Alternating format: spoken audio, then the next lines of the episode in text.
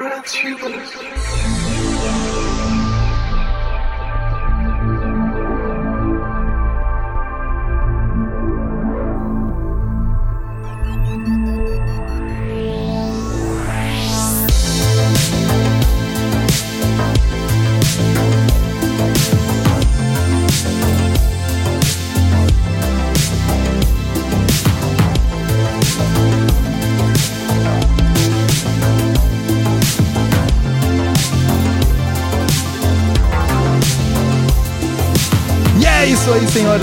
sejam muito bem-vindos à 24 edição do nosso querido podcast. Sim, estamos há duas semanas, exatamente 14 dias, de completar um ano de existência e Claro, antes da gente fazer esse episódio aqui, obviamente você que acompanha isso aí sabe que na nossa edição de um ano vai vir coisa especial, então se prepara porque a gente já tá preparando agora, inclusive, três, quatro semanas antes de lançar, como é que vai ser o episódio de número 25, exatamente um ano de existência do É Isso Aí. Mas antes, antes da gente celebrar o nosso um ano, nós ainda temos um assunto pendente pra gente fechar essa primeira temporada, entre aspas, do É Isso Aí, nesse nosso primeiro ano de existência, de novo, trazendo convidados que já são praticamente da casa, todos já veteranos de É Isso Aí, para um assunto, meus caros, que é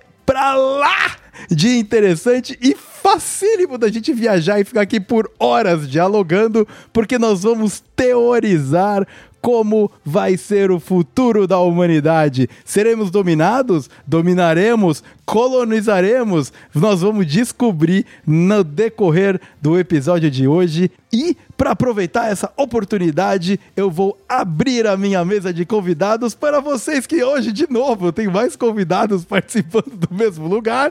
Eu sou o único que está forever alone hoje na gravação. Então, Demétrio, muito bem-vindo a mais uma edição do É Isso Aí, cara. Muito obrigado. Muito obrigado por me chamar de novo e para cham chamar para esse assunto que, cara, é um assunto que eu realmente sou apaixonado, cara. Eu me interesso muito por essas viagens, o que, que vai ser da humanidade daqui a um tempo, para onde vamos, o que faremos, o que vai ser de nós. Ó céus. Inclusive foi você que deu a ideia, né, Demi, do, do assunto, há, meu, É, meses atrás, e daí finalmente chegou a vez. É, porque é um ótimo papo de boteco que a gente até já teve, né? É. E aí, pô, tem a cara desse, desse podcast, né, cara? Tipo de papo. Exatamente. Então, muito obrigado, Demi, por participar mais uma vez aqui com a gente. Eu, Eu tenho que certeza agradeço. que você vai se esforçar bastante para manter o assunto completamente dentro do controle, certo? Eu sei que você está comprometido com isso. Olha, esse é um assunto que, por natureza, já joga contra, né? De manter o foco, contra. né, cara? A gente pode ir pra qualquer lugar. Já tô vendo aqui que a galera da produção vai sofrer para editar isso em tempo recorde. não, não, Vitão. Seja, veja o copo, a metade cheia do copo, cara. qualquer é. coisa pode ser assunto da pauta. Então não tem como errar. Exatamente. Não tem como sair da pauta. O único risco que a gente corre é o episódio ter quatro horas e meia de duração, né? e aí os doentes da produção que lutem, né? Eles que lutem. Sempre a Tobias ganhou um aumento há pouco tempo, foi promovido. Ah, então, isso é exatamente. Agora Aí, ele ó, vai tá ser testado. Exatamente, exatamente. E a outra pessoa que está aqui com a gente participou há co- pouco tempo, quando a gente estava falando sobre ciência, quando a gente estava falando sobre astronomia e os foguetes e tudo. Ricardo, muito bem-vindo a isso aí, mais uma vez. Se apresenta aí para o nosso ouvinte, caso ele ainda não te conheça. Fala aí galera, tudo bom? Eu sou o Ricardo. É, tenho certeza que vocês já me ouviram em vários episódios. Honrado de estar aqui mais uma vez, completando, praticamente completando esse um ano aí de, de existência e de várias participações. É, algumas de última hora, outras nem tanto. e, e sobre o Tobias, eu ouvi o Tobias reclamando que, na verdade, o aumento foi só de trabalho. Mas fora isso. Não, foi de cargo também. O salário não mudou, mas o cargo sim. De acordo com a meritocracia, o importante é você construir as suas fundações para depois que você já tiver fazendo o que o seu cargo diz que você faz, aí a gente pensa na parte do salário, né? Isso aí é, isso aí é lateral, isso aí não importa. Sem então, dúvida. aqui o esquema é completamente meritocrático e justo. Sem dúvida, meritocracia é tudo, né? É tudo, é tudo, não tem como dar errado. Não tem- como. Não, não tem como ser É, injusto. É por isso que eu tô aqui por mérito. Puro mérito. Eu sou. um- Puro mérito, puro mérito. Não é porque você conhece o dono do podcast. Não, não, é mérito. De forma alguma. Exatamente. Nenhum de nós. Bem, nem exato. Então, pra você ouvinte, você sabe como o jogo aqui é jogado, se prepara, porque a gente vai dar uma viajada forte hoje sobre como vai ser o nosso futuro e, claro, como a gente gosta de fazer aqui, dar umas dicas de, de repente, filmes e séries que você pode ver que também estão envelopados nesse assunto que a gente está trazendo. Mas antes, a gente vai passar o bloco de recadinhos tradicional aqui para você e a gente começa o papo já já. Então vamos lá, Tobias! Põe o som para Tobias!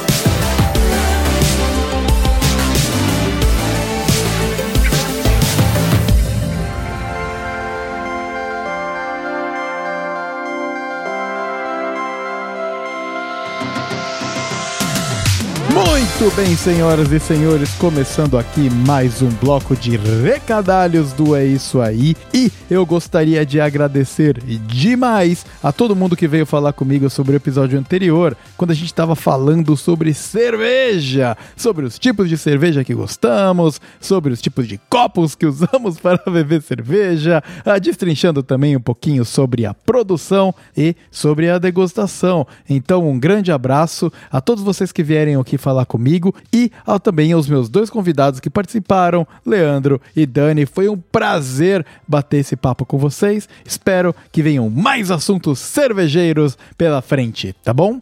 Antes da gente começar esse episódio, e eu nem vou enrolar muito aqui, porque, em primeiro lugar, o Tobias se recusou a participar da gravação do bloco de recadinhos dessa semana, simplesmente porque ele falou que deu muito trabalho editar o Demétrio.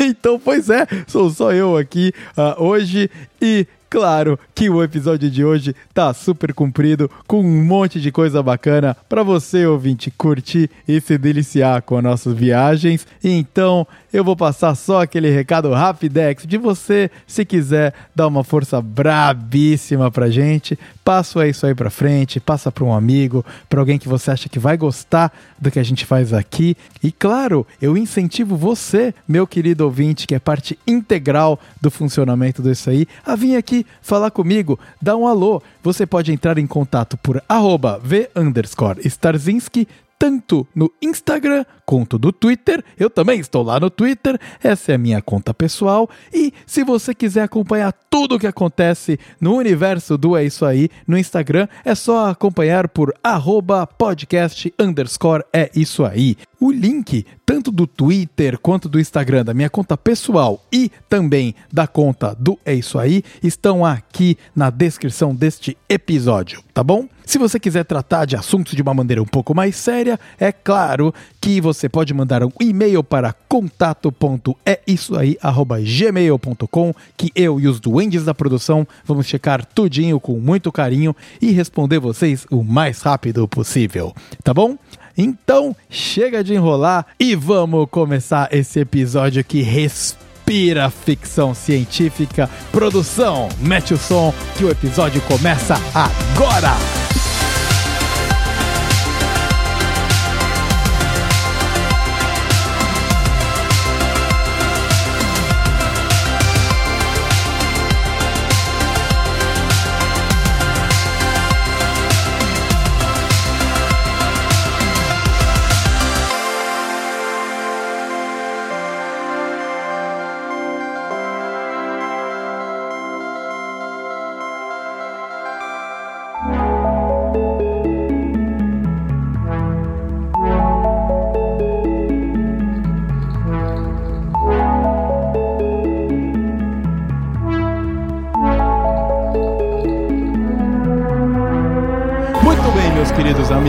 Aqui dar uma teorizada sobre como é que vai ser esse nosso futuro. De acordo com a cultura pop, ele pode ser uma utopia, ele pode ser uma distopia, pode dar bom, pode dar ruim, ou pode ser simplesmente um pouco mais de como é a vida, ruim e bom balanceado. E o primeiro cenário que eu gostaria de trazer aqui para mesa de discussão com vocês, meus queridos convidados, é o caso de a gente perceber que a vida na Terra já não é mais o suficiente e a gente partir para um futuro onde a colonização do sistema solar aconteceu. Então, uh, tem várias obras, obviamente, que falam sobre o ser humano vivendo em, em diversos planetas, mas aqui a gente poderia teorizar um pouco de como que seria essa dinâmica. E não no ponto aonde a gente acabou de colonizar Marte, por exemplo. Digamos que foi colonizado há centenas de anos atrás e a existência em Marte e outros lugares do sistema solar já está estabelecida e Daí começam as diferenças culturais entre as civilizações de cada planeta. Claro que vai ser tudo diferente, já é aqui na Terra. E a gente, meu, nós somos países que, na dimensão que a gente está falando do sistema solar, não é porra nenhuma. Daqui para, por exemplo, para a Rússia, que vive outra realidade, não é nada comparado a dimensões de sistema solar. E o gancho que está me incentivando a discutir inicialmente esse aspecto do nosso futuro é porque eu pelo Ricardo, pela recomendação dele no episódio sobre ciência, comecei a ver The Expanse, né? É uma série da Amazon Prime, onde eles exatamente abordam uma situação como essa e a série simplesmente é incrível. Então, eu gostaria que vocês, meus queridos convidados, dessem o seu um centavo aí e começassem, começássemos a, a dialogar e destrinchar um pouquinho de como vocês acham que seria esse mundo aonde a Terra vira mais humanidade ou de repente não. A gente ainda tem os nossos contrastes entre países aqui. Mas como que funcionaria essa dinâmica com outros planetas? Bom, começando com The Expense, né, que, que você trouxe aí, eu fico feliz que você tenha gostado, espero que mais pessoas assistam, porque é uma série muito legal mesmo. Eu sou um otimista, né? Então eu imagino que realmente nós vamos colonizar Marte, vamos a partir daí colonizar o sistema solar. E eu espero, na verdade, carregando menos preconceitos e problemas do que carregaram em The Expense. Apesar que provavelmente vamos carregar, porque a gente é humano e onde a gente vai, a gente carrega essas desgraças junto. Não tem jeito. E daí, indo para frente, como, como em The Expense, eu espero carregando menos preconceitos porque a humanidade representada em The Expense, na verdade, eu acho que ela é realmente muito humana, porque a gente carrega os preconceitos, carrega os mesmos problemas e divide as coisas em nação no espaço para continuar criando problemas lá. então uhum. eu, eu, eu, espero que a gente consiga superar essa parte né, de, de problemas. É, afinal, eu imagino que a evolução do ser humano não seja apenas tecnológica, que nós consigamos é, nos livrar de vários preconceitos aí que vem assolando e atrapalhando é, a vida humana né, em, em, vários aspectos, né? Desde países certo. e tudo mais, que são, são coisas muito problemáticas. Só que eu acho que, apesar de eu ser um, um pessimista, um otimista, eu sou um otimista, apesar de eu ser um otimista, a gente tem que olhar né, também um lado mais negativo da situação, que é uma, é uma, é uma pergunta que eu sempre me faço, será que o ser humano pode ser extinto, por exemplo? Né? Será uhum. que o uhum. ser humano está é, a gente está num momento de, de, de, mudança climática no planeta, né? a gente está num momento de uma guerra agora que pode se tornar uma, uma terceira guerra mundial, né? por problemas bestas, digamos assim, mas, mas ele pode é, continuar crescendo, esse tipo de conflito. E aí eu acho que a, antes da gente conseguir colonizar outros planetas, será que a gente conseguiria continuar existindo, né? Aí a gente entra nessa existência da distopia, né? A, a utopia é possível para o ser humano? Eu acho que não, porque senão não chamaria utopia. Mas a distopia é uma coisa que, que dá um pouco de medo, né? Será que... Nos... É, é, que, é que a, a, a distopia é tão antagonista, né? A um cenário que, quando a gente fala um cenário utópico que não é possível, ah, eu acho que a, a oposição completa a um cenário que não é possível, ela também não é muito possível, né? Provavelmente a gente vai cair em algum lugar aí no meio do caminho. Meu querido ouvinte, se você não é familiarizado com o termo utopia e distopia, eu acho que vale aqui a gente dar uma uh, discutida sobre o assunto. A utopia, basicamente, é a projeção de um cenário perfeito, entre aspas, seja lá qual for o cenário considerado. Ou seja, estamos todos muito bem, é um cenário onde, por exemplo, não existe mais problema de saúde e todo mundo vive em paz e não existe mais guerra. Isso é um cenário utópico, que, meu, não vai ser alcançado por causa da natureza dos seres, mas Uh, ele é desenhado em várias obras de arte. Já o cenário distópico é exatamente o oposto. Quando a gente fala de apocalipse, por exemplo, apocalipse zumbi é uma distopia completa. Ou a gente entra numa guerra global que nunca acaba. Exterminador do Futuro 2, por exemplo, os do... Tá, na verdade todos eles, né? A ação de voltar no passado para evitar um futuro distópico, para evitar da merda. Isto posto, voltando aqui ao assunto da parte da, da colonização do sistema solar, eu fico um pouco mais em cima do, do muro em relação a o ser humano evoluir nesse aspecto, né? Eu acho que a gente de fato está evoluindo em vários aspectos, mas em outros não. E isso eu acho que vai acabar se projetando aí quando a gente chegar a colonizar outros países, né? Outros planetas. É, por exemplo, pensa no caso de encontramos uma maneira de fazer uma colônia em Mercúrio. As condições do environment, como é que é? Ambientais. As condições ambientais. Ambientais, do é meio climáticas, ambiente, talvez. Ambi... Pode ser climático. Isso, do, do meio, meio ambiente. ambiente. As condições do meio ambiente são completamente diferentes do que elas são aqui na Terra pra gente, que ao passar das gerações das civilizações que colonizaram Mercúrio, neste caso, tá? Tô colocando Mercúrio. Mercúrio é o planeta mais próximo ao Sol, mas isso não quer dizer que ele é o mais quente, por causa de ausência de atmosfera, né? Tem a atmosfera muito rala, então ele não é o mais quente, apesar de estar muito próximo. Mas, se isso, por exemplo, acontecesse, a diferença de revolução dele ah, ao redor do Sol, a diferença de tempo entre luz e noite, e, e todos esses fatores, e claro, o fato de você ter que viver numa seja lá qual for o tipo de construção ou debaixo do solo, sei lá, vai fazer com que aquela civilização em si, mesmo ela sendo de origem humana, ela vai diferir completamente da nossa geração em questão de quê? 100 anos. Talvez não biologicamente, porque o processo biológico ele demora um pouco mais, mas o processo cultural não. Tanto é que a gente, você viaja para outro país e a cultura dos caras é completamente diferente. E eu acho que é isso que seria um pouco interessante da gente uh, discutir, porque, de repente, intolerâncias que a gente tem hoje, essas civilizações, por estarem num ambiente de sobrevivência um pouco mais complicado, eles não prestam atenção nesses problemas que a gente considera problemas. Uma coisa que ajuda muito, e acho que isso vai ser útil para todo esse nosso papo, para a gente tentar fazer alguma previsão ou tentar fazer alguma extrapolação do futuro é olhar para o nosso passado. Uhum. A gente tem uma história, dificuldade de diferentes povos com diferentes realidades e diferentes problemas de se entender e serem empáticos um com o outro. Eu acho que se a gente expandir isso de países que, como você tinha falado, né, são esse nível de diferenças por maior que seja, ele seria muito mais próximo do que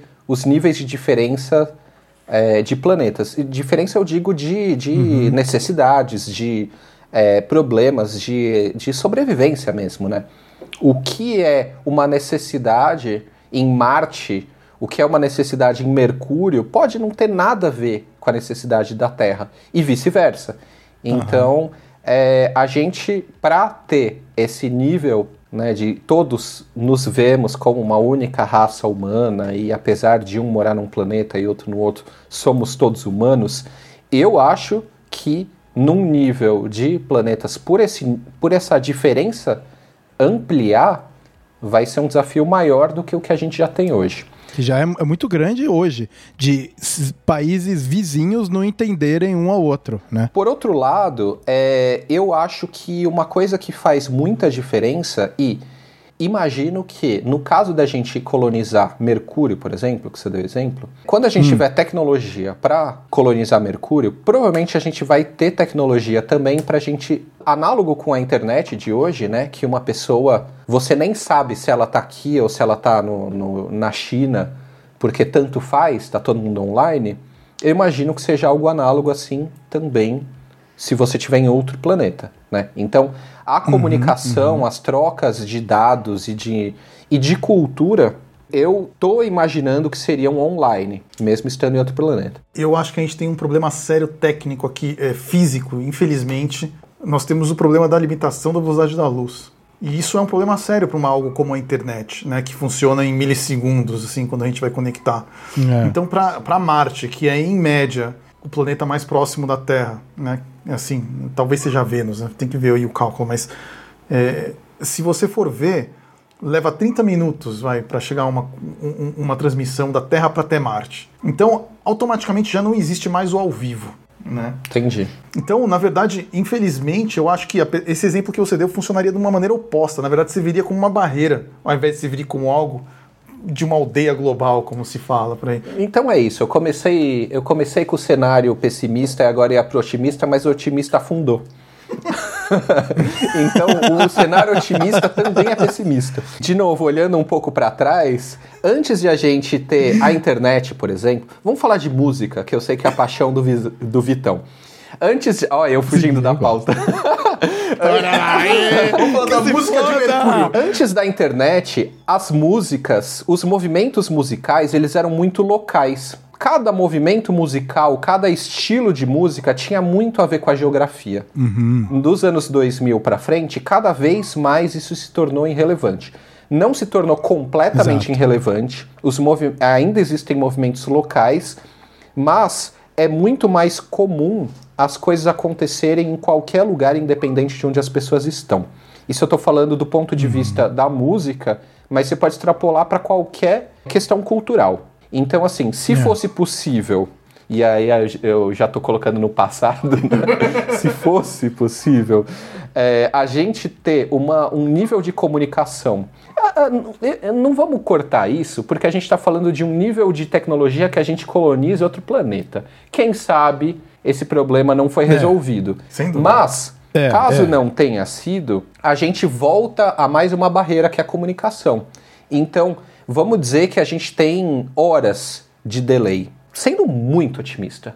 Né, cara? Muito. Porque o certo seria dias, né? É. Não, e além disso, ainda vai depender de onde os planetas estão. Porque eles podem estar em partes completamente opostas de rotação deles, e aí, em vez de ser horas, é, cara, um dia. É, essa é a média, né?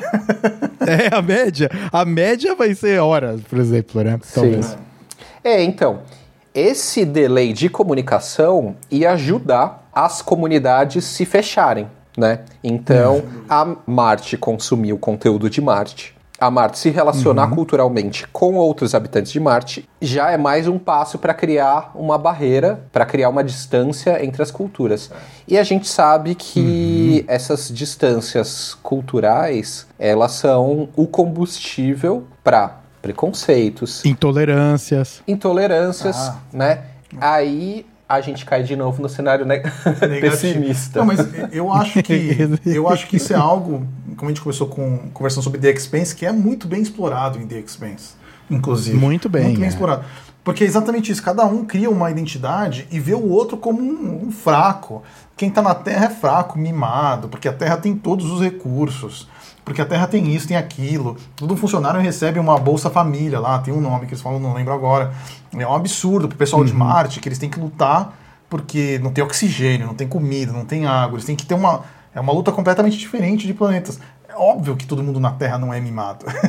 é óbvio que não é. Mas é a visão, é. né? Você acaba criando uma segregação sem intenção, né? A intenção não é essa, mas tem uma barreira física, como era, por exemplo, os oceanos no século passado, né? No começo do século passado. Criavam barreiras é, culturais fortíssimas, que não tinham nem intransponíveis. É. intransponíveis. E eu acho que essa é. questão de você ter necessidades diferentes, problemas diferentes, barreiras diferentes, eu acho que isso é uma coisa que incentiva muito esse distanciamento, essa falta de empatia. Porque é, é. é uma coisa muito humana de você se identificar por quem está passando pelo mesmo problema que você. E a pessoa uhum. que está passando por um problema que você nunca passou, é mais difícil você ter empatia com ela. Né? É, é, é, um esforço muito mais racional do que emocional. Alguém que nunca passou fome, para ter empatia com alguém que passou fome, é um esforço racional. Para alguém que já passou fome e não passa mais, ver alguém que está passando por fome, antes de chegar no racional, isso já atingiu o emocional da pessoa de uma maneira muito forte. Então é muito mais fácil dessa pessoa ter empatia, né? E se a gente está falando de planetas diferentes, com problemas diferentes, necessidades diferentes, a gente provavelmente cairia nessa situação. E nesse caso, como o Ricardo trouxe, a gente não pode expandir a nossa cabeça e imaginar um cenário onde Marte, Vênus, Mercúrio e a civilização da Terra, eles trocam informação com facilidade porque é uma barreira física, tecnicamente intransponível, né? Que aí, no caso, a velocidade da luz e tudo mais. E isso realmente vai aumentar o distanciamento entre as pessoas. E, e a gente sabe que já está provado, né? Que a mistura de culturas, a mistura de raças, ela é positiva para a longevidade de uma civilização. Quanto mais você segrega, quanto mais você separa e quanto mais barreiras você coloca, pior é a chance de dar bom no final de contas, né?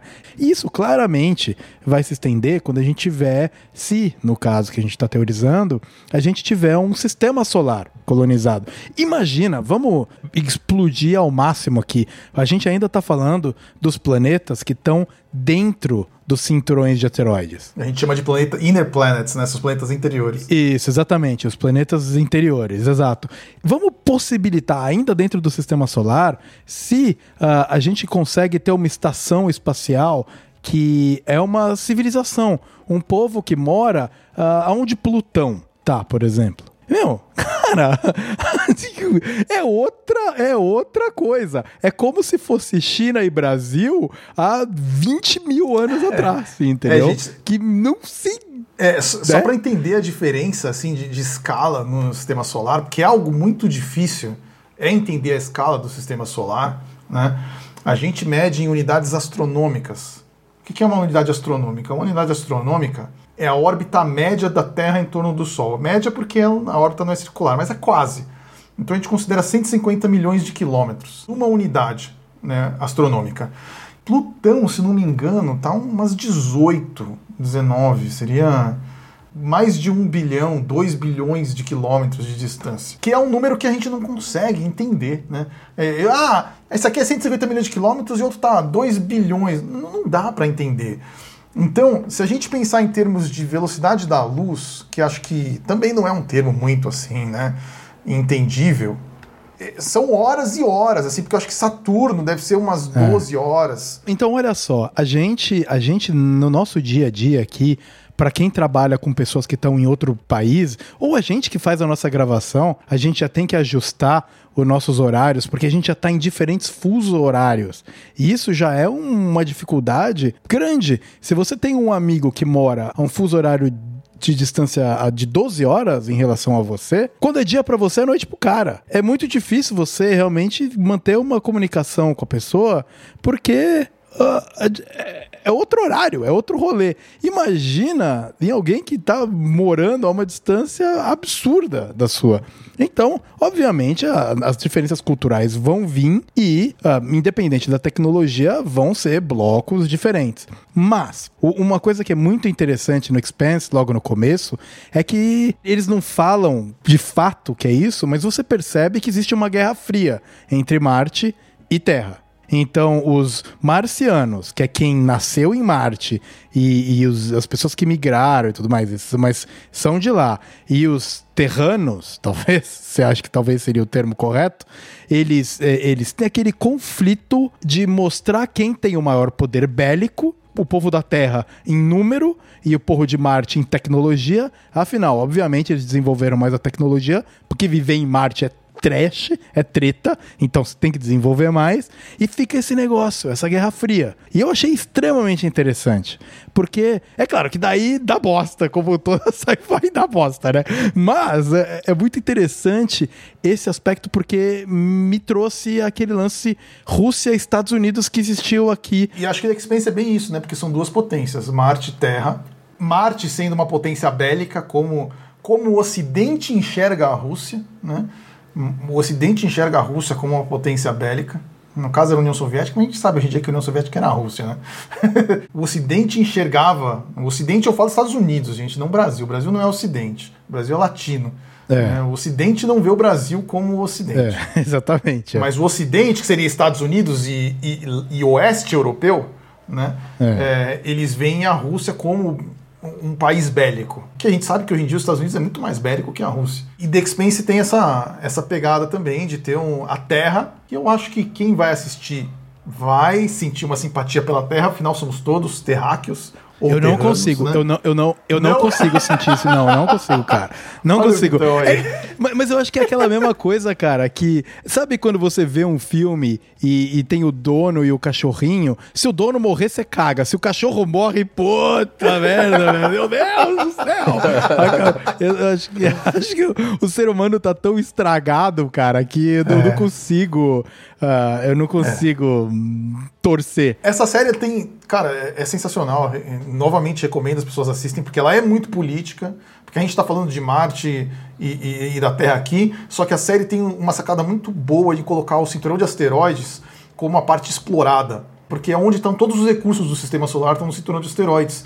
Então, o cinturão de asteroides é dominado por Marte e pela Terra e só que assim, é também é largado, entendeu? Ninguém tá nem aí, o pessoal quer o recurso. E eu dei uma pesquisada aqui só para chamar a última coisa de Plutão. São seis horas a luz leva para chegar até Plutão. A luz, né? Que leva oito minutos para chegar do Sol até a Terra. Ela leva é, seis horas em média para chegar até Plutão. Então é absurdamente longe, né? É longe pra caralho. Mas meia hora que leva para chegar em Marte já é longe, porque não dá para ter uma internet, né, cara? Você não consegue ter uma internet. É, a gente tá falando da velocidade da luz, né?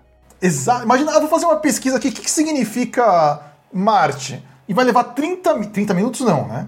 Vai levar 30 minutos para sua pergunta chegar até a internet da Terra. E mais 30 minutos para sua resposta voltar. Então é. lembra que se, se Plutão está a 6 horas de distância, leva 12 horas para a resposta chegar. Se a pessoa te hum. responder na hora, que ela pode ver depois. é, cara, isso cria uma barreira de comunicação que é muito fácil isso separar as duas culturas. A notícia ruim é que, na verdade, a segregação vai piorar em relação. Nós vamos ter coisas que vão ser muito diferentes, porque alguém que nasceu em Marte, que nasceu em Mercúrio, vai ser praticamente um alienígena. Ele é de fato um alienígena. Literalmente ele vai ser um alienígena, afinal ele nasceu num outro planeta. É. Ele é de fato um alienígena. Mas ele também ele vai ser reforçado por esses problemas culturais. Qual é o lado bom disso? É, é um lado bom se você não é o Vitão, assim, que defende Marte ao invés de defender a Terra. não, não Mas, eu não falei defender. Se você eu for pensar. defender. Eu, não, não, não, Se você pensar, esses alienígenas aí vão fazer, na verdade, diminuir as diferenças dentro da Terra. Uhum. Agora, se você for pensar em humanidade, é uma bosta. É. Mas talvez em termos da Terra, para quem é da Terra, que no, no caso sou eu hoje em dia, não é tão ruim assim, digamos assim. A gente consiga uma identidade é, global. Hum. Que é uma coisa que eu sempre, sempre pensei, eu até falei assim como piada para alguns amigos que falam assim: ah, eu queria tanto que os alienígenas aparecessem agora. Eu não queria que fosse Independence Day, sabe? Eu queria que eles aparecessem aqui para mostrar que o mercado financeiro não faz nenhum sentido. Entendeu? é, eles vão aparecer aqui e você fala assim, cara, o que você está fazendo, entendeu? Um ponto muito importante que a gente precisa trazer aí, se os marcianos chegarem aqui, foi por mérito deles, foi pela meritocracia, viu?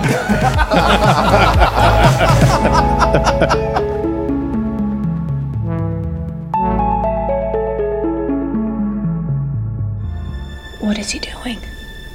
He's beginning to believe.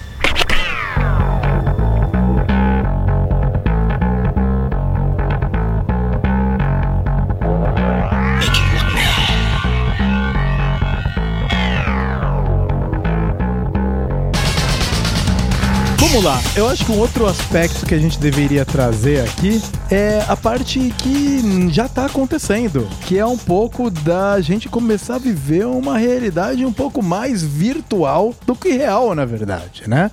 Então, nós temos aí o metaverso, que cara, o Facebook tá tentando colocar a goela abaixo de todo mundo aí para ver se emplaca, né? E também, de novo, tem muitas obras de ficção que eles abordam a parte da gente viver uma vida muito mais virtual do que de fato uma vida real, né? Uma vida que você sai aqui uh, fora e vai andar no parque, ou que você vai acender uma fogueira ao ar livre acampando. Isso é uma coisa que uh, naturalmente já andou acontecendo em alguns níveis com a evolução da sociedade.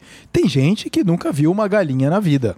Né? Para quem vive no interior, é normal saber o que é uma galinha. Por outro lado, quem vive na roça nunca viu um elevador na vida. Hein? E daí vai para uma cidade grande, tô falando roça, roça mesmo. E aí vai para uma cidade grande, vê um elevador e fala: caralho, que porra é essa? E o próximo nível, eu acho que o próximo nível seria de fato a realidade virtual. Né? Onde, beleza, agora nós colocamos o nosso equipamento virtual e vivemos dentro de um avatar, que é exatamente a trama do avatar. Ele se transforma em um daqueles bichos do planeta lá que eles estão querendo invadir. E essa é a tendência de que tá todo mundo aí, as grandes corporações, uh, tentando puxar aí, nossa, isso aqui é legal pra caramba, compre o meu óculos, sei lá o que, para você viver a realidade virtual. Já aconteceu antes com o Second Life. Não sei se vocês lembram da, da lance do Second Life lá, que era, meu, um Sim. joguinho, mas mais ou menos um joguinho, né? Porque tem gente vivendo naquele Second Life até hoje, cara. É insano, assim. E agora com o metaverso do Facebook aí, achando que eu, eu sou um cara, eu, apesar de eu ser um desenvolvedor de software, eu, eu, minha casa não é nem conectada em nada, tá ligado? Tipo, num. Casa de ferreiro, espeto de pau. Exato, eu compro isso aí. Mas eu tenho amigos que, cara, que são desenvolvedores e tem a casa altamente. Conectada. Conectada já, a Internet of Things. A geladeira aí. já compra o leite sozinho? Pois é, cara. E é esse ponto aí, por exemplo, quando você começa é, realmente desconectar coisas básicas da nossa sociedade, que é você ir atrás do seu alimento. Acaba a sua comida no mercado, você vai até o mercado comprar comida. Ou você pede, mas você está fazendo uma ação, né? E aí a geladeira começa a fazer isso para você. Então você já não se preocupa mais com isso. Você não se preocupa mais com sei lá o quê. Ainda se o metaverso emplacar forte, você começa a viver um mundo onde a parte física das coisas deixa de fazer sentido, talvez. E isso, para mim, eu não sei se eu sou muito velho paia, mas para mim é muito bizarro, cara. Uma realidade dessa. É, é, triste. Mas pode ser o que vai, vai acontecer. Ninguém sabe. É, cara, eu, eu não acho tão bizarro. Eu, eu acho que é um caminho que a gente está seguindo, inclusive, né? As coisas estão se tornando cada vez mais virtuais. Primeiro começou com a realidade aumentada e daqui a pouco eu acho que a gente vai estar tá realmente fazendo tudo por dentro do computador. Mas mesmo a realidade a aumentada compras, né? ainda é muito meme, cara. A realidade aumentada Mas é, é o primeiro passo, eu acho. É. Por isso que eu acho que acho que um, um, dos jogos que a gente pensou em falar aqui, que é aquele jogador número um, como é que é em inglês? Ready, é, o, é o Ready Player One, eu acho que é jogador Ready número Player um. One, é. que eu, eu acho que é o próximo passo. Você viu o Demi Ready Player One? Eu vi, cara. Ah. Eu vi. Eu achei assim, a, a ideia a ideia é muito boa. O filme nem tanto. É, é, é divertido. É. é. um filme divertido. Tá. É um filme é divertido. divertido. Vai, não vamos, não vamos criticar. Mas, mas eu. É o metaverso, né? É, é, a proposta do metaverso é isso. Uhum. Mas assim, eu queria levantar um outro questionamento sobre isso. Hum. Que eu gosto muito. Certo. Que é o que nos garante que não estamos vivendo numa simulação. Hum, você tá trazendo um conteúdo ah. mais Matrix aí, do, do, da vida. Cara, na verdade, eu acho que essa pergunta ficou famosa no, num, numa entrevista do, do Elon do Musk, Elon Musk né? É. Não, não por mérito dele, ele não inventou isso, não. mas assim, é muita gente se deparou pela primeira vez com essa pergunta é, com ele. É que eu e acho não... que ele falou provavelmente estamos vivendo isso, numa simulação. Né? Isso. Uhum. E assim, se você parar para pensar racionalmente, é o seguinte: a gente tem uma evolução é, constante e, e acelerada, né? exponencial de tecnologia.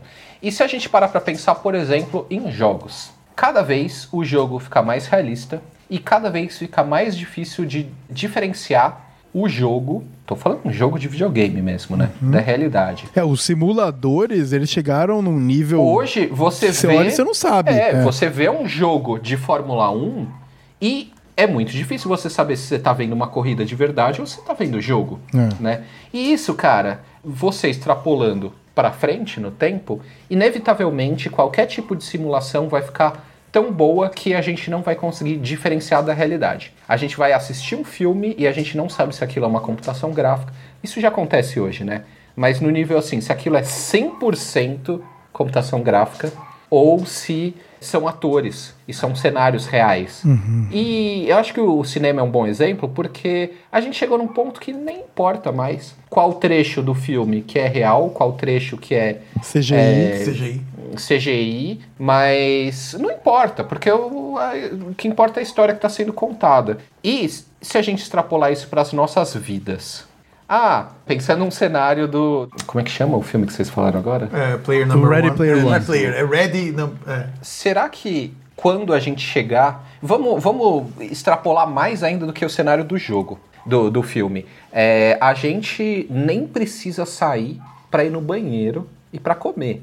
Você está ligado em tubos. Aí eu já estou chegando mais Matrix. no nível Matrix, né? Tá. Matrix. É, você está ligado em tubinhos para o seu corpo físico ser tratado por, sei lá, uma, um, um robô, uma inteligência artificial, alguma coisa que dê conta de sua saúde, sua, suas necessidades fisiológicas e pronto.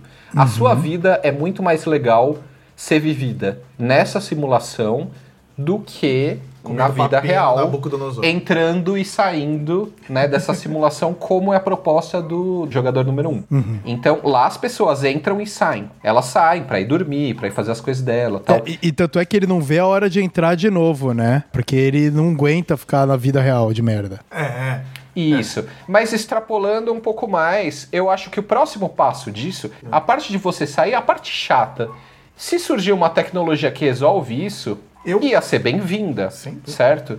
E aí você ia criar um problema, que é o quê? Puta, você tá lá, mas você sabe que é uma realidade simulada. E isso tira um pouco da graça.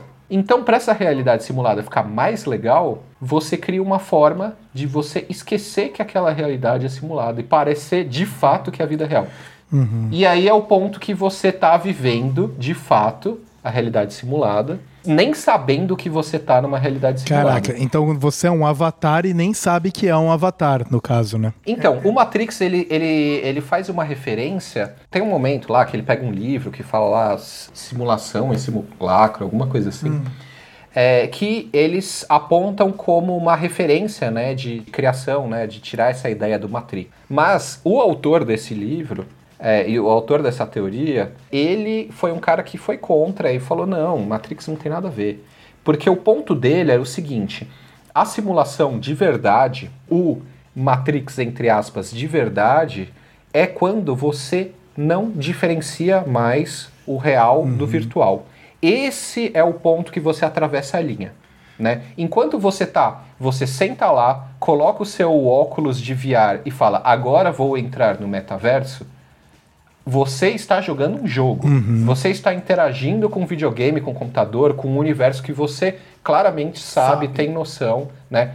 O ponto o que cruza é quando você não sabe mais. E, e é engraçado, porque nesse caso aí, você toma atitudes que você sabe que não vão ter consequências graves, porque você tá num jogo, né? Você mesmo quando tá jogando o joguinho, ah, eu vou pular aqui no precipício pra ver se eu morro ou não.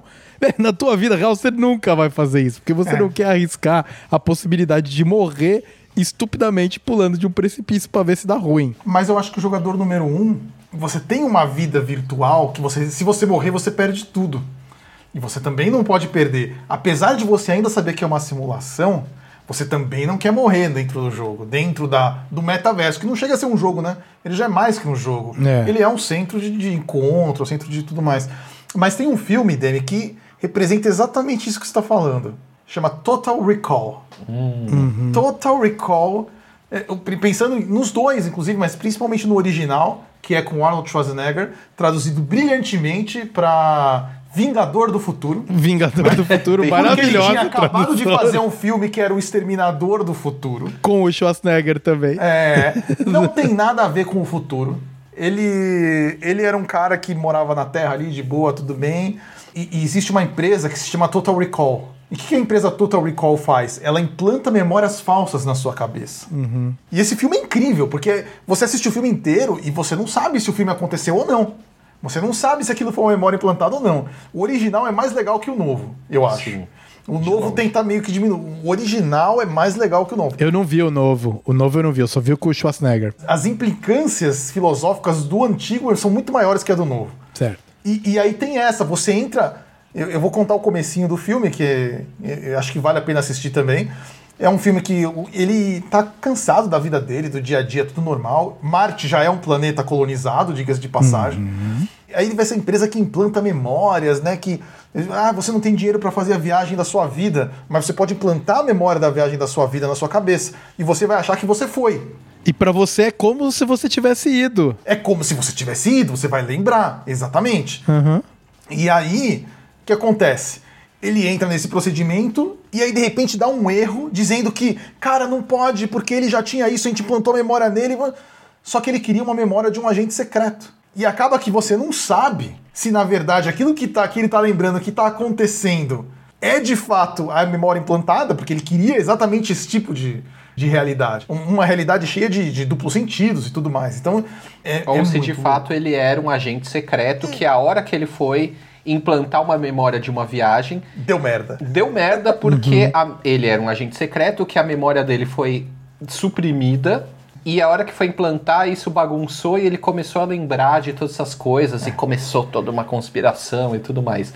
É muito legal. É. Jovens que não assistiram esse filme, não se desanimem com os efeitos especiais e com as atuações datadas. Exato. E, é, gente, tem a Sharon Stone. É. Pronto. O E filme- tem uma mina de três peitos. É isso. serve, serve como incentivo aí, ó. Exatamente. Vá assistir Então- por isso. Não, mas assim, Foca no peito triplo.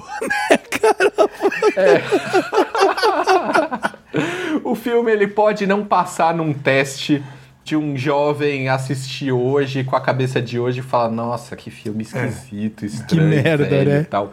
Mas, cara, foca na ideia, Exato, que é muito boa. exato, é muito exato. boa. Não na execução. A execução não é muito boa.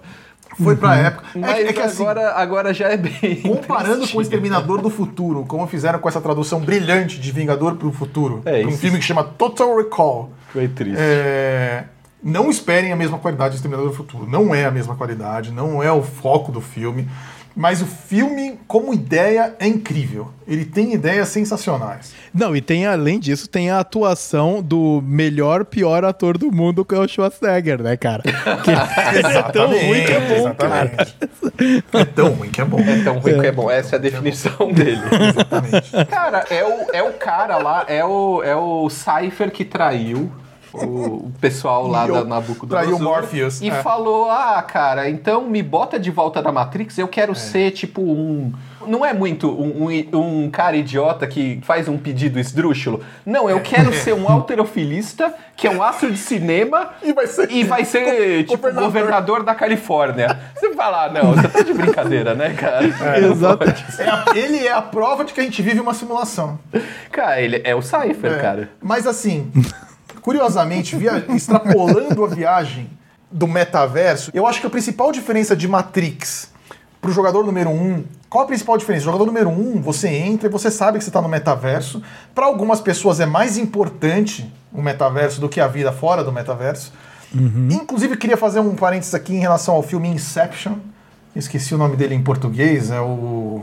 Não vale a pena em português. É também outro filme que o nome É, em português tá- não fez, é, eu não fez lembro- sentido. Eu não lembro o nome. Eu esqueci. Ou A. Origem. A origem. A origem. A origem. Não tem nada a ver. Eu traduziria como um sonho de aventuras, porque fica perfeito, cara. Um sonho de aventuras. Um sonho é de aventuras. Na lá. Não, então, e, e o Inception, ele tem esse problema de pessoas que querem só ficar no mundo do sonho.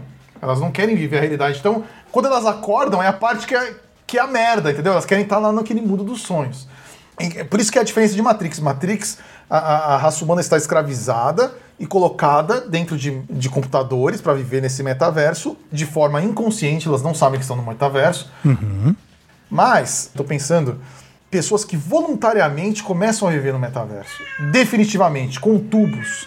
Eu não quero mais sair do metaverso. Porque é exatamente igual você falou, Demi. É, ir dormir, ter que sair do metaverso para ir dormir, para ir no banheiro, é, é, é um, um incômodo. Eu queria ficar lá dentro o tempo todo.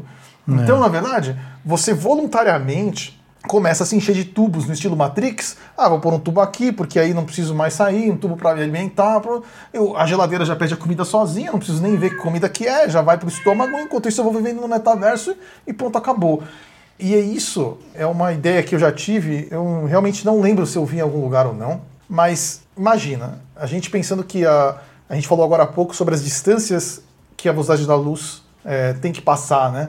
Como o sistema solar é grande, para chegar até Plutão, seis horas para chegar uma, em média, para chegar uma, uma transmissão em Plutão. E em Alpha Centauri, que para uma transmissão chegar em Alpha Centauri levaria quatro anos. Então, quatro anos para ir uma mensagem, quatro anos para voltar uma mensagem. E pode ser que essa barreira seja intransponível. A gente não sabe, obviamente, a gente não conhece toda a física. Só que pode ser que todos os seres inteligentes acabem entrando num metaverso. Porque dentro de um metaverso você consegue viver várias vidas, você consegue viver a vida que você quiser, voluntariamente. Acho que essa é a principal diferença de Matrix. Você não está sendo escravizado. A raça humana está, aos poucos, entrando no metaverso. E aí o que acontece? Ah, vou buscar vida alienígena. Você não vai encontrar porque está todo mundo dentro do metaverso. E o metaverso não precisa de transmissão, não precisa de internet. É uma internet, é uma rede global, mas está todo mundo ali dentro. Então imagina um momento que todo ser humano decidir entrar no metaverso. Me parece um caminho a seguir para você poder viver o que você quiser, né, cara? Você vai poder. Vou, vou, viver, vou viver em Alpha Centauri. Eu não sei como é Alpha Centauri, mas tudo bem, eu posso fazer a minha Alpha Centauri. Quanto mais perto da vida real esse metaverso começar a chegar, mais difícil vai ser de cada um viver o que bem entende, cara. Tem isso também. Tem Mesmo isso nos também. games virtuais aí, mano, você vai falar de um MMORPG, que é aqueles RPGs onde é o um mundo livre, aberto, e você desenvolve o seu personagem e tudo mais. Tem a galera forte, tem a galera fraca, sabe? Independente de você estar tá no mundo virtual ou não, você pode ser ou opressivo ou oprimido sabe? É. Não, é, é uma característica do ser humano. E eu acho que, assim, o ponto até que, que casa com aquela ideia lá do, do simulação e simulacro e tal, é que é o seguinte, não precisa nem todo mundo entrar no metaverso. Hum. Porque quem tiver fora, a sua vida vai ser afetada pelo fato de ter um monte de gente no metaverso. Uhum. Então é, é assim, é a simulação afetando tudo em cascata. Não só quem está lá dentro, mas também quem decide não entrar e o seu estilo de vida, suas opções de vida vão ser pautadas no fato de que tem pessoas vivendo lá. Mas um outro ponto também interessante, complementando o que você trouxe, Demi, é que a gente não pode deixar de também explorar um lado muito positivo dessa possível virtualização da vida, que é para realmente quem, uh, por de repente, problemas de saúde ou problemas físicos, alguma coisa, tá, cara, de repente preso, ou, sabe? Por exemplo, pense gente que às vezes está em hospitais, em, cara, às vezes processos terminais de vida e tal. A gente pode aliviar muito desse processo, talvez, em. Hum. Cara, a pessoa de repente viveu uma realidade virtual. Também tem esse aspecto, entendeu? Porque é, é muito complicado, cara, você. Você vê pessoas que estão. Puta, cara, a minha, minha vida é uma merda. Por exemplo, a pessoa chegou à conclusão que a vida dela é uma merda por seja lá qual for o fator. De repente, para a pessoa, mergulhar numa realidade virtual pode ser o caminho. A gente fica brincando que a gente é uns nerdola, que a gente fica falando sobre as coisas e pai e tudo mais, mas muito do que o nerdola de verdade, não nós, o, verdola, o nerdola mesmo faz é se excluir da vida real para viver um mundo, cara. Uma fantasia. Uma fantasia, exatamente. É. Cara, assim, eu, eu tenho ressalvas aí com isso. Eu uhum. não sei se é uma coisa positiva a pessoa que acha que a sua vida tá uma merda. Na verdade, eu não sei não. Eu, tenho, eu, eu acho que é uma coisa negativa a uhum. pessoa que acha que a sua vida tá uma merda e por isso mergulha numa realidade virtual. Entendi. Eu não vejo muitas coisas positivas nisso. A outra coisa que você tinha falado, que é, por exemplo, puxa, a pessoa tem limitações, a pessoa tá vegetando. Vamos pegar um exemplo assim. A uhum. pessoa sofreu um acidente, sofreu um AVC e tá vegetando.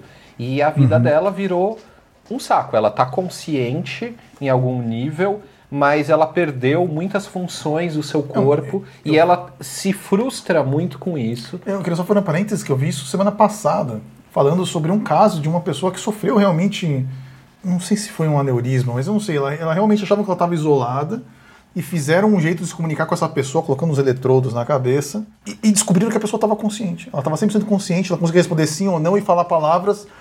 Ela conseguia controlar o som que ela emitia pelo cérebro, assim, ela conseguia fazer tons, e a partir dali emiti- ela conseguia falar.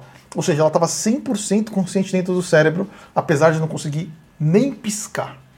Mas aí é uma ferramenta. Sim, sim. Enquanto é uma ferramenta, legal. Mas não, o, o caso aqui não é a ferramenta em si, mas o fato da pessoa estar consciente naquele estado. Uma puta, casca cara. de ovo. né? Exato. Uma casca. Sim, sim. É. Mas aí a tecnologia é uma ferramenta para ela se comunicar. Tá. Ah, poxa, eu, eu perdi uma, uma perna. Aí eu tenho uma, uma prótese. Ah, vamos extrapolar aí nessa viagem. Ah, tem uma prótese mecânica super evoluída que não só eu volto ao meu movimento das pernas, como eu, quem sabe até eu tenho mais habilidade, mais força, mais agilidade do que eu teria se eu tivesse uma Virou um perna. homem biônico. Isso, você vira um ciborgue. Legal. Isso é uma ferramenta, né? Outra coisa é uma fuga. Minha vida tá uma bosta por seja qual for o motivo e então eu desisto dessa vida e eu vou viver essa outra. Por que, que eu acho isso um problema, cara? Poxa, a pessoa não pode ter essa opção? Cara, será que essa fuga, né, essa opção não vai criar um mecanismo de, de evitar situações e a hora que ela tiver nessa simulação e por acaso nessa simulação tiver algum problema, ela pula para uma outra camada, dá um reload, dá um reset na simulação, em vez de lidar com o problema, amadurecer e crescer com ele. Não que as pessoas tenham que se ferrar para amadurecer e para evoluir, mas assim, é, a opção de você falar: ah, não, não quero viver isso. Vou fazer diferente. Vou aqui comprar um pacote de expansão e ir para um outro lugar mais legal, sabe? Cara, isso, isso me parece algo que vai dar ruim. O limiar aí é até onde tá ok você realmente virtualizar a sua vida, né? É, Você estava falando de que para algumas pessoas elas vão buscar isso. ah, como uma fuga, né? Como uma forma de evitar a situação. E, cara, isso é, é Eu não tô, não tô querendo tirar a autenticidade disso, tirar o, o, o, o direito da pessoa ter um descanso, sabe? Você pode estar numa situação muito merda e falar, puta, cara, eu queria um descanso, eu quero. Eu quero parar de, de viver esse problema que eu tô vivendo e me divertir um pouco. Eu acho isso ótimo. Eu acho que, que isso não tem nada de errado, mas isso é o videogame. Isso não é você viver numa outra vida. Eu, eu acho que, eu acho que aqui você. Eu estava aqui pensando enquanto você estava falando, dizendo que eu, eu não concordava com você, pensando assim, a pessoa está fugindo de um problema para entrar no mundo e viver. E esse cara que está como um, um vegetal ali, ele também estaria fugindo de um problema, certo? Porque ele está na vida dele, também é uma fuga de um problema. Sim. Que, teoricamente, faz muito mais sentido que a fuga do outro.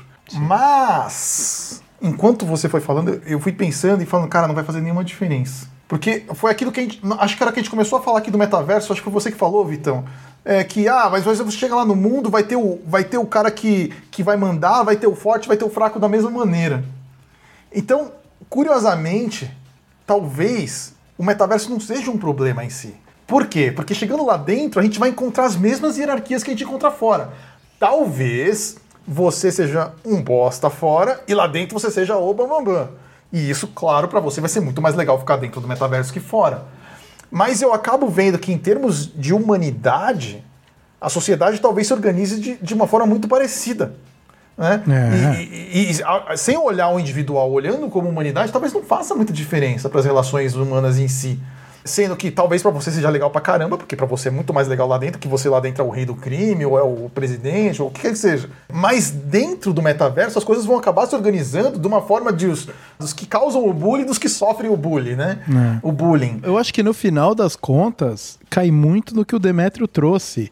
Uma vez que a gente está dentro desse universo eh, virtual, esse metaverso, né? Metaverso é o nome da marca, né? Mas, beleza. Sim, sim. colocando assim. é, É se você ideia, tem é consciência de quem você é fora dele. Eu acho que esse ponto é, muito interessante, é. porque isso vai divergir completamente de como é você dentro desse universo virtual. Se nós hoje vivemos um universo virtual, a gente não sabe que a gente vive um universo virtual e a gente age como? certo? Isso é um ponto muito bem colocado pelo DM.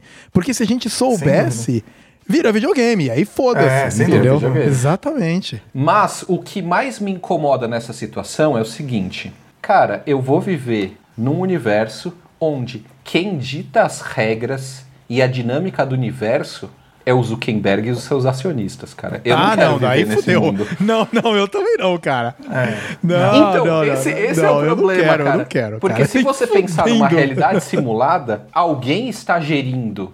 É. Alguém está comandando aquele universo. Alguém é o dono do servidor. Alguém é o dono do servidor. Alguém toma decisões de não, vamos banir esse tipo de possibilidade ou vamos incluir essa possibilidade nesse universo. Sabe que isso foi uma coisa que me incomodou muito no filme Jogador Número 1, porque não, não fala isso, né? Era um, era um tiozinho bonzinho que criou uma coisa lá e deixou uma herança. E- mas é uma coisa que me incomodou, que incomodou muito. Falei, cara, é exatamente isso. O futuro de todo mundo tá na mão de uma grande corporação. É justamente essa a minha crítica a esse filme. Porque esse filme ele vai explorar só a parte divertida. E a proposta do filme, nada de errado nisso. É- é lúdico, né? o filme, ele é divertido, lúdico. É a intenção dele, Sim. É. Mas assim, a parte assustadora desse contexto é isso. O que você mais gosta da sua vida depende de uma empresa. Seja ela qual for, seja do dono velhinho, do velhinho bonzinho e- é, que na prática não existe, né? Como Uma- não, Bill Gates? Glo- Não, uma, uma corporação global mais poderosa do universo que o dono é uma pessoa bem intencionada. Ah, Eu, eu não compro essa. Eu não, Não, compro essa. não. Mas beleza. Mesmo que isso existisse, você, a sua vida ou a sua parte preferida de viver acontece aos sabores e às decisões dessa pessoa. Sim. E aí, se você trouxer para o mundo real que quem acumula muito poder, ou as corporações que acumulam muito poder, geralmente os interesses dela provavelmente não vão ser aqueles mesmos que os seus. Provavelmente. né? Então, cara, pior ainda, né? E aí o Matrix explora isso é, como as máquinas, como a inteligência artificial que é quem gere o Matrix.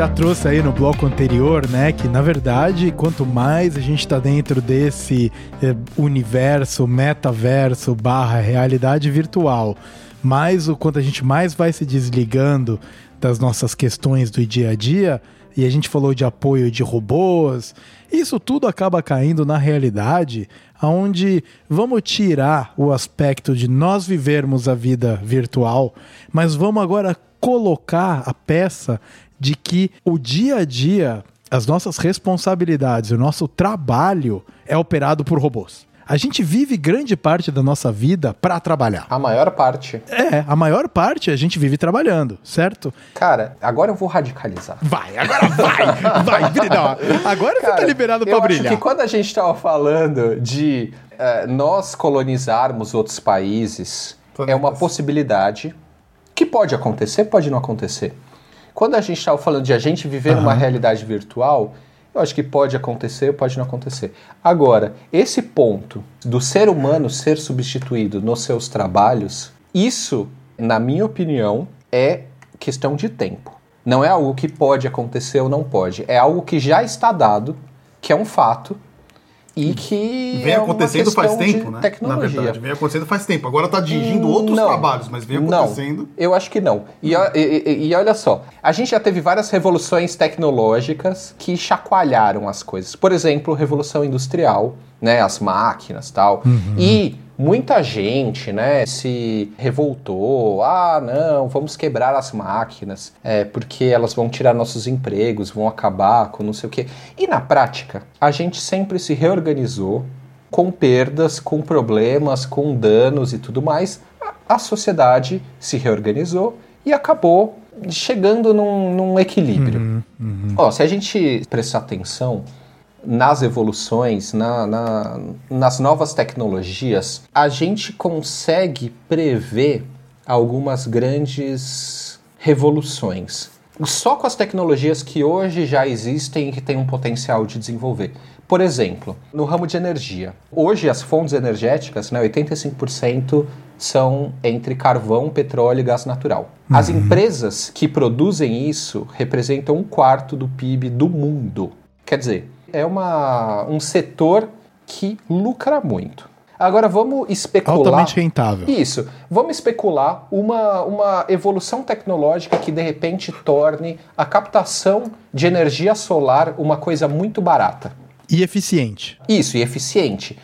É, hoje ainda está engatinhando. Mas assim, se a gente for medir a energia que o Sol expõe na Terra, em seis horas, a quantidade de energia, se a gente fosse capaz de captar e usar toda essa energia recebida pelo Sol, em seis horas a gente ia conseguir é, receber o que o mundo consome em um ano. Uhum. Você entendeu o tamanho da fonte de energia que o Sol é?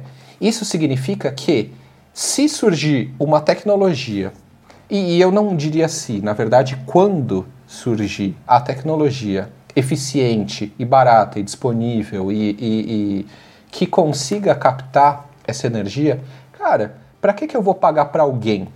Para que, que eu vou pagar para o posto de uhum. gasolina que paga para a petroleira para fornecer energia para o meu veículo?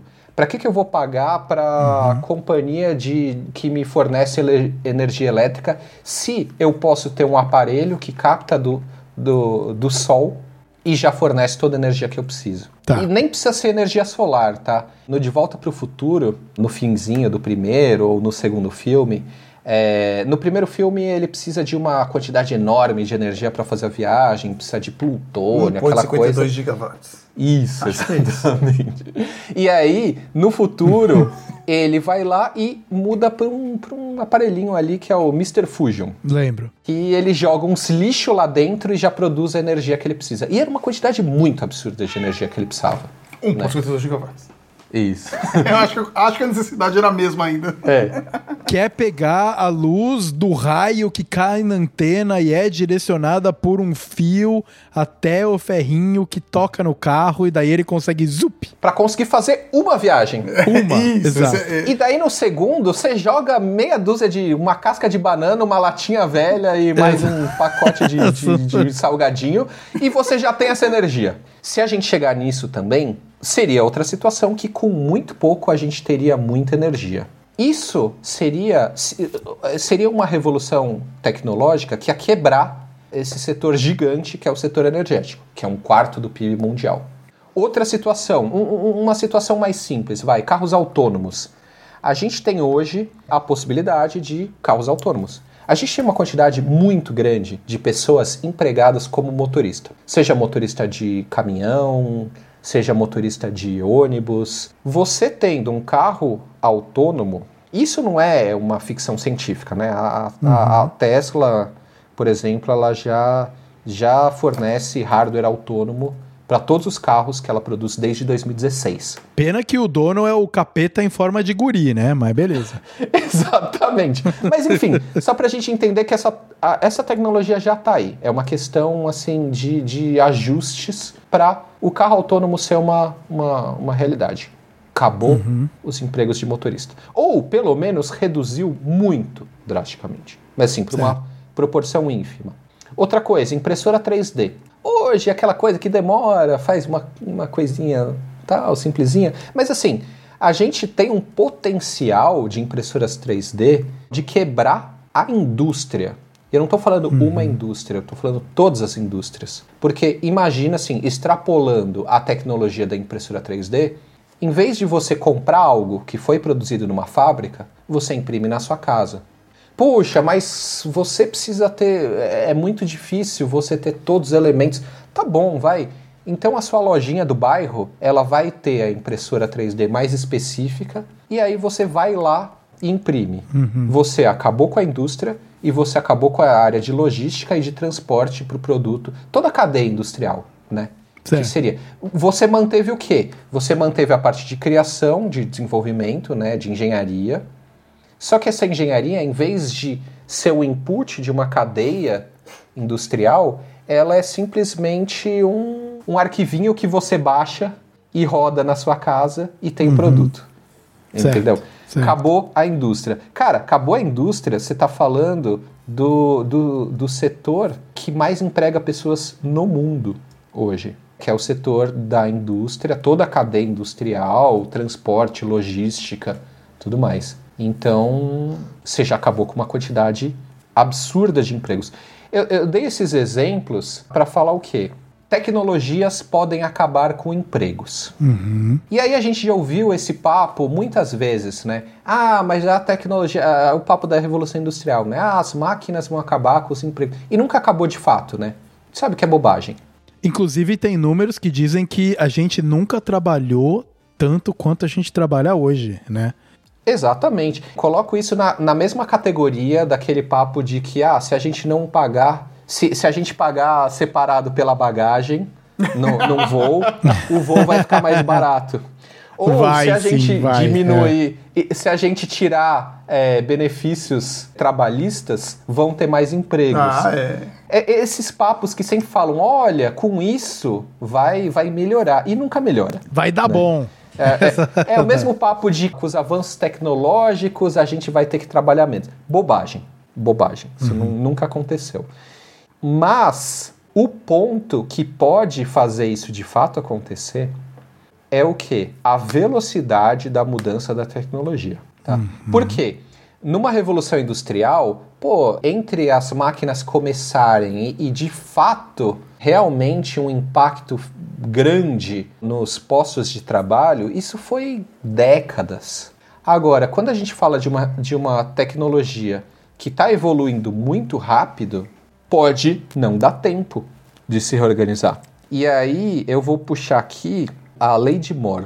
O Gordon Moore, que foi o fundador da Intel, né? Ele, em 1965, ó como a gente não está falando de nada novo, tá? Em 1965, uhum. ele previu que, olhando para o que estava acontecendo, ele não estava, tipo, fazendo uma previsão do futuro. Não, ele olhou para como a tecnologia de processadores evoluir, ele falou: ó, a cada dois anos a gente vai conseguir fazer um processador com o dobro de transistores, com o mesmo tamanho e o mesmo custo. Certo. Então, assim, só com o avanço tecnológico a gente dobraria a quantidade de transistores que a gente coloca dentro de um processador. E aí passou 10 anos e o pessoal falou: caramba, melhor a gente dar uma atenção para esse cara. e ele reviu tá esses números e ele ajustou, sabe para quê? De dois anos, ele ajustou para 18 meses. Uhum. A cada 18 meses, a gente dobra a capacidade de transistores que a gente consegue enfiar no mesmo espaço com o mesmo custo ou menos. Esse ponto é interessante porque ele mostra pessoas que estavam à frente do tempo deles, como Moore, o Moore estava à frente do tempo dele.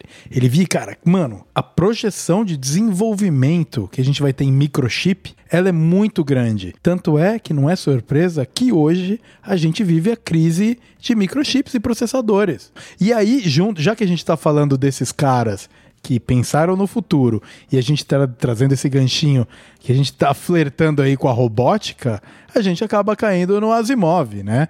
Que é um cara que ele escreveu romances sobre ficção científica e um dos grandes fatores dele é que ele via que no futuro a robótica seria presente na nossa vida, de fato. Ele lá, na década de 70, eu estava pesquisando aqui para esse podcast, ele estava falando que, meu, daqui a 30, 20 anos, a gente vai estar tá se falando virtualmente. E o cara que estava entrevistando ele não tinha nem condições de fazer perguntas pro cara. Porque ele não entendia do que, que o Asimov estava falando. Isso aqui só está acontecendo porque a gente está se comunicando virtualmente.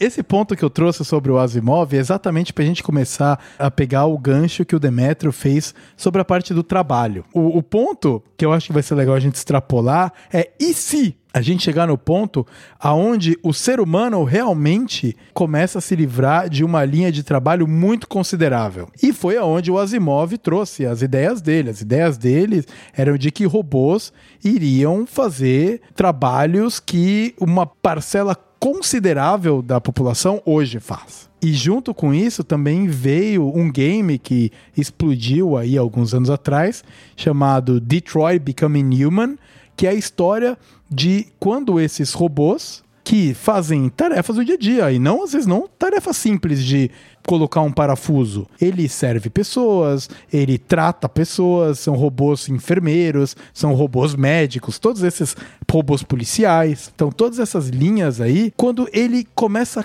quebrar a barreira da própria existência. E de quando ele começa a, a enxergar ele como um ser e não algo que simplesmente efetua ações e segue diretrizes.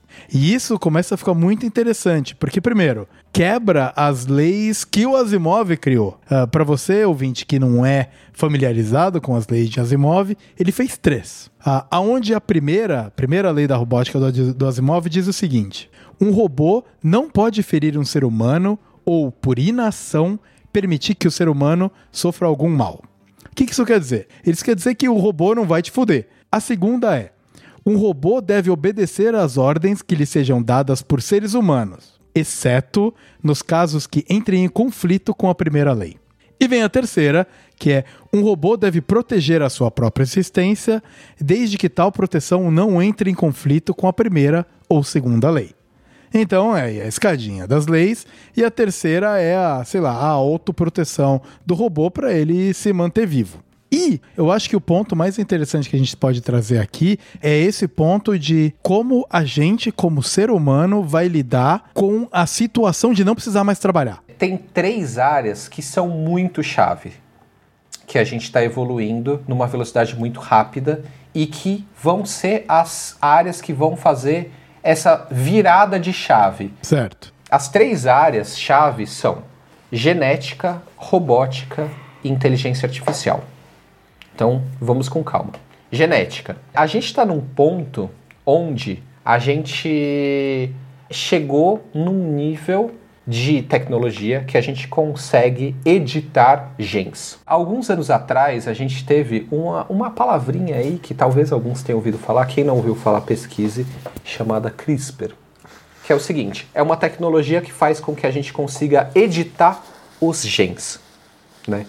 Para não entrar muito nesse assunto que vai muito longe, uma frase que, que eu ouvi uma vez, que, que foi a primeira vez que me chocou e que eu senti o, o peso disso, é o seguinte: os nossos pais, falando da nossa geração de velho paia, né?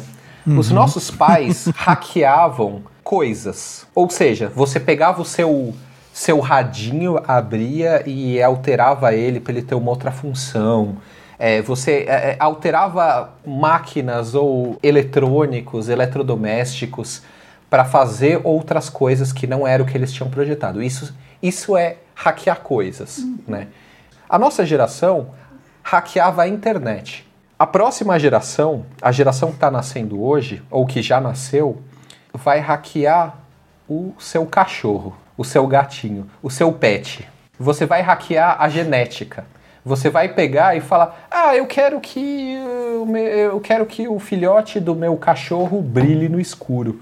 Uhum. E vai alterar ele, vai alterar o gen para que ele brilhe no escuro, que nem um peixe que uhum. vive na, a milhares de, de, de metros abaixo da, da superfície do mar. Outra área seria a robótica. Eu acho que é importante deixar claro a diferença de uma máquina e de um robô. Uhum. Uma máquina ela é um equipamento projetado para fazer uma coisa, ela faz essa coisa. Um micro-ondas está simplesmente efetuando um micro uma função. ele esquenta ali a sua comida. Exato. É só isso que ele faz. A diferença disso para um robô é que um robô é uma máquina que tem uma quantidade muito grande de possibilidades, mas ela vai fazer o que você mandar ela fazer. Então, Exato. por exemplo, um braço robótico numa fábrica ele tem o potencial de fazer uma infinidade de, de funções dentro de uma fábrica. Você que vai dizer para ele o que e como ele vai fazer. E a qualquer uhum. momento você pode mandar ele fazer uma outra coisa diferente. Exato. Extrapolando a evolução da robótica, ela tenderia com a tecnologia, e aí a gente volta na questão da lei de Moore, né? Da velocidade que a tecnologia vai evoluindo. Certo. Ela tende a substituir qualquer trabalho físico humano. Ah, não, mas não vai substituir. Ela pode, né, otimizar, uhum. ela pode. Não, cara, substituir. Porque é o seguinte: em algum momento a tecnologia vai se tornar mais potente e mais barata. Então é o seguinte: o objetivo da fábrica não é empregar funcionários. E também não é explorar a força de trabalho dos funcionários. Ah, o objetivo da fábrica é fabricar aquele produto. Uhum. Se surgir uma tecnologia que uma máquina, um robô, consegue produzir aquilo de uma maneira mais barata e mais eficiente que uma pessoa, para que, que eles vão empregar uma pessoa? Eles vão instalar uma máquina. E isso vai acontecendo para qualquer coisa que precise de trabalho físico humano. Aí é que entra a inteligência artificial. E aí é que começa a entrar o conceito de robótica, então é, começa a entrar isso. aí, né? Que é o que você falou, do robô que se difere a máquina. Eles são duas coisas diferentes. Sim. Né? Então, aí entra a terceira área, que eu falei, a genética, né, a robótica e a inteligência artificial. Quando você combina a inteligência uhum. artificial com a robótica, você tem a máquina aprendendo a tratar da própria máquina, evoluir a própria máquina e de novo, nessa linha da velocidade da evolução da tecnologia, em algum momento ela vai se tornar mais eficiente que o homem. Em algum momento, todos os trabalhos que a gente conhece hoje vão ser substituídos, os físicos por robôs e os intelectuais por inteligência artificial. Não é uma questão de se isso vai acontecer ou não, é uma questão de quando isso vai acontecer. É a mesma coisa que a gente estava falando de carros autônomos. Se o carro autônomo ele é mais seguro que um motorista, por que, que eu vou e mais barato do que pagar um salário de um motorista, por que, que eu vou contratar um motorista? E que isso, na verdade, uhum. traz alguns questionamentos. Né? Primeiro, quando a gente faz esse tipo de pensamento de que a máquina vai fazer um julgamento melhor, por exemplo, ah, a máquina é um melhor motorista que uma pessoa. O que faz os livros do Asimov em relação às robóticas tão bons que ele, ele pega exatamente essas três leis que, que foram faladas aqui e explora onde essas leis falhariam. Quais são os conflitos que essa lei trazem entre si. Tem, tem um, um, desafio que tem um carrinho de trem, um, um bonde, né, descendo um trilho, e aí você pode escolher matar uma pessoa ou descarrilhar, né, ou matar três pessoas ou descarrilhar o trem e não matar ninguém que está na linha do trem, né? É uma questão ética. E acho que o principal problema seriam as questões éticas. Porque veja, até onde nós conhecemos hoje em dia, as decisões éticas que vão ser enfrentadas por máquinas são resolvidas através de algoritmos. Né? Eu vou dar para ela uma prioridade e ela vai usar aquela prioridade para decidir quem deve viver quem deve morrer. Então, se uma máquina, por exemplo, ela vê que ela vai atropelar 50 pessoas, 15 crianças, 15 crianças, estão atravessando ali a faixa de pedestres.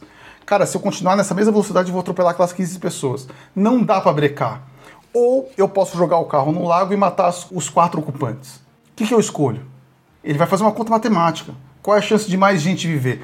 Teoricamente. Né? Teoricamente, ele vai fazer uma escolha fria de que eu vou jogar o carro no lago para salvar essas quatro pessoas que estão atravessando a rua. Considerando que a gente não tá naquele cenário de inteligência artificial que Isso, uh, a gente estava flertando até agora há pouco, né? A gente ainda está na parte de uma máquina programada. Não, mas mesmo assim a gente programou as máquinas que pensam automaticamente com aquelas com as três leis da robótica, certo? Teoricamente. Certo. Que seria primeiro, perfeito, o robô não perfeito. pode ferir um ser humano. Ele sabe que ele Exato. vai ferir o ser humano de qualquer maneira. Uhum. Essa é a primeira falha, porque ou ele vai atropelar as crianças ou ele vai matar os ocupantes do carro. Não existe hipótese de não machucar um ser humano. Então ele vai ter que ignorar essa etapa uhum. e passar para uma próxima. É. Né? Ele já entrou é. em conflito. Né? Ele vai ter que pensar, cara, aonde eu vou salvar mais ser humano? Como vou ser mais eficiente? Mas eu vou fazer uma pergunta interessante aqui que surgiu esses dias para mim. Você é dono do carro. Você quer salvar as crianças que vão ser atropeladas ou quer salvar você mesmo? Não, e, e- eu, eu vou piorar. É. É, quem comprou o carro foi você. É, é. Pensando na lógica de consumidor, interessa mais agradar o consumidor do que os terceiros, Sem certo? dúvida. A não ser que entre na equação o destruir a propriedade do carro, Então, que pode Que é ser o fator decisivo. Exatamente, né? exatamente. Então, e aí, mas, mas mais do que isso, você pode ter um interesse comercial para vender esse carro, falar, ó, nessa situação eu Ele vou te preservar. Você. É, exato. E o teu concorrente não vai. Exato. Exato. Então compra o meu. É. Na sociedade, você vai ter esse problema ético em você mesmo. Se a gente olhar o filme Eu Robô, ao invés dos livros Eu Robô, Não faça isso. é, não faça isso, mas, mas Não existe, né? não. Então a gente pode fazer. O filme Eu Robô automaticamente dá uma justiça dizendo que o robô estava errado. Que o ser humano sabe que deveria ter salvo a criança, por exemplo, na história do filme. Óbvio que não é tão simples, né? É uma É, questão não, não, não, extremamente não, mas, complexa. mas é romantizado é de uma maneira muito simples e Muito muito simples, trivial, muito né, simples. cara? Você ouvinte que está que, que, que está na dúvida, ó, eu robô, já ouvi falar disso. Tem um filme, tem um livro. Leia o livro. O que eu faço? Esquece o filme, cara. Pelo amor de Deus, É. esquece o filme. O, o livro já, já deve ter caído em domínio público, é lá da década de 70, você acha na internet. É. é curtinho, é rapidinho. O livro foi, na verdade, a origem dessas três leis da robótica, né, que a gente falou. E ele é um livro de contos, né? É, é basicamente como uma entrevista com uma pessoa que é uma psicóloga de robôs. É a pessoa que estuda a psicologia dos cérebros positrônicos, né? Que são é, os robôs. Então, basicamente, a gente vive num mundo que os robôs são uma realidade e, de vez em quando, o robô não age como deveria. E aí chamam essa pessoa para entender por que, que o robô não está agindo como deveria. Então, por exemplo, tem um caso que tem robôs mineradores de uma área que é muito, se não me engano, é, tem uma radiação muito grande. Então, como isso não seria possível para pessoas, mandam robôs. Só que tem um robô que vai lá que ele é muito caro. Então colocaram um pouquinho a mais, um peso um pouquinho maior na terceira lei da robótica, que é aquele se autopreserva, né? Porque como Se ele é preservar. muito caro, interessa que ele se preserve. E aí, o que, que ele faz? Ele vai até o lugar, minera e volta. Só que toda vez que ele vai, por conta da radiação, ele se deteriora. E aí, ah, num determinado momento, ele começa a ir para o lugar da mineração, para no meio do caminho e volta. E daí ele vai de novo para no meio do caminho e volta. Por quê? A primeira lei é ele obedecer o humano. né? E o humano falou, vai lá e minera. Só que em algum momento, a autopreservação se torna mais pesada do que a primeira lei. E aí é o momento que ele volta. E ele fica nesse looping, se deteriorando e sem fazer a mineração. E aí é, Exato. é- é- é- é a questão dos paradoxos, né? Dessas três leis. E assim, começa com algumas questões assim mais triviais como essa. Mas aí ele vai evoluindo para umas questões mais existenciais, né? Mais filosóficas, só que do ponto de vista do robô, que começa a se entender como uma existência e começa a se relacionar com esse entendimento de que ele existe. É claro que a gente, meu, já falamos tanta coisa no episódio de hoje e a gente não vai conseguir entrar nessa imersão tão grande, né, sobre as leis da robótica e tudo mais. Mas o ponto que a gente gostaria de deixar você, ouvinte, também refletindo é o quanto é, da sua vida você se sentiria incompleto porque você não é mais útil? Ou porque você simplesmente já não, já não faz parte do que é eficiente no dia a dia. A gente até hoje substitui máquinas por máquinas melhores. Pode chegar um momento onde nosso trabalho vai ser substituído por máquinas que efetuam o trabalho melhor do que a gente. E é exatamente por isso que a gente está aí brincando e, e dialogando sobre a lei da robótica. É um robô, um ser, entre aspas, né? Estamos colocando aspas aqui, com consciência e de que segue leis, mas ele pondera as leis que ele segue. E é muito interessante porque depois dessas três leis do Asimov, o- Asimov criou uma quarta, que na verdade é a lei zero, onde ele diz o seguinte: acima de todas as outras, Um robô não pode causar mal à humanidade ou, por omissão, permitir que a humanidade sofra algum mal. O viver em conjunto. Seja uma máquina, como o Demetrio estava falando do Eu Robô, que começa a, a meu, brincar ao, com o peso de cada lei para, meu, tentar encontrar o balanço entre as leis que ela segue seja com as máquinas, como eu mencionei lá no início do jogo Detroit, onde elas começam a ganhar a própria consciência. E aí a gente cai no pior cenário possível, né? Porque, obviamente, eles eram tratados como escravos. Né? Exato. Né? Então, quando, quando Exato. essas máquinas, que obviamente têm muito mais poder, não só físico, porque são máquinas, né? Mas computacional e tudo mais, começam a se rebelar contra o povo que escravizava elas, é, é péssimo cenário. A gente cobriu isso lá no, no episódio sobre o Apocalipse, né? É, e, e, cara, é terrível. Então, eu acho que a mensagem muito interessante de passar aqui é que e se a gente não precisar mais trabalhar? É. Aí eu parei para refletir, né? Eu virei e falei, beleza, Vitor, eu hoje eu não preciso mais trabalhar. O que, que eu vou fazer? Vou fazer os meus podcasts, vou fazer a minha música e papapá. Mas até quando? Quanto tempo vai demorar para eu sentir que eu não faço impacto e diferença nenhuma? E o grande lance do ser humano é a gente se sentir importante. Seja no trabalho, meu, a gente fala, ah, o que, que esse trabalho vai ser sem mim? Vai ser a mesma coisa, todo mundo é substituível, mas a gente se convence de que a gente é realmente relevante. E aí eu fiquei me questionando, cara, se eu realmente não for produtivo e só viver da, da música e do podcast, porque eu não preciso mais de dinheiro e nem nada disso, será que isso vai ser bom ou vai ser ruim? E eu não cheguei a uma conclusão.